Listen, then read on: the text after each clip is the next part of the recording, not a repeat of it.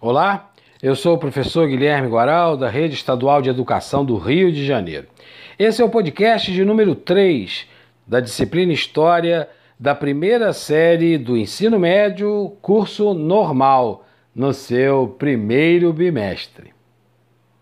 O assunto de hoje é sobre a colonização na América e Hoje vamos destacar aqui nesse podcast a colonização espanhola, que foi, junto à colonização portuguesa, as principais né, organizações, formas de organização política, econômica, social e cultural aqui na América. Também, só para destacar, tivemos a colonização inglesa e francesa. A colonização inglesa, por exemplo, destacando os Estados Unidos, que era uma colônia da Inglaterra. E da França, né, colônias da França, tivemos algumas regiões ligadas ali na, na região do Caribe, né, e também aqui no extremo norte da América do Sul, com uma das Guianas. Mas, sobretudo, pelo tamanho desse império na América, a Espanha e Portugal eram as principais nações, as principais coroas que é, organizaram a política, a economia, a sociedade e cultura aqui no nosso continente. Enquanto os portugueses é, herdaram um espaço é, que era ocupado por várias tribos, sem uma organização política, uma centralização mais clara, na América Espanhola, alguns é, povos se constituíram em verdadeiros impérios.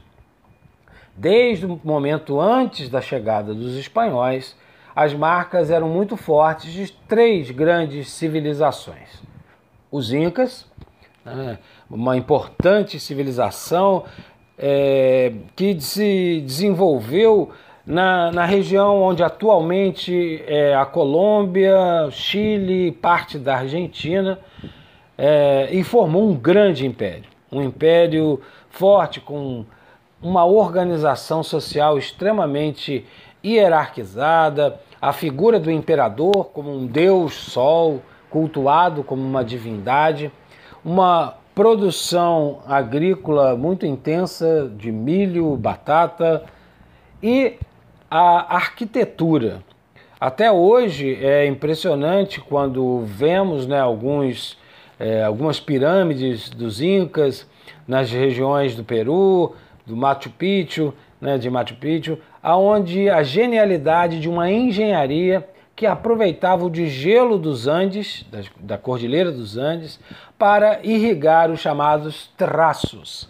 Terraços que eram onde eles conseguiam fazer plantios e em regiões altas, montanhosas. Então a engenhosidade dos Incas fez com que eles se constituíssem num grande império. Quando os espanhóis chegaram, no século XVI, esse império estava ainda extremamente forte e vigoroso. Os espanhóis se aproveitaram da organização que os incas já tinham organizado né, é, e se apropriaram é, da política, né, do controle social e econômico e foram expulsando né, os imperadores, a, a nobreza, a, a, casta religiosa que mantinha os incas e foram substituindo paulatinamente com os nobres, com os funcionários da coroa espanhola e também com os elementos do clero, principalmente da Companhia de Jesus, os jesuítas, que foram muito importantes na catequização desses povos na América. Bem, aqui terminamos esse podcast.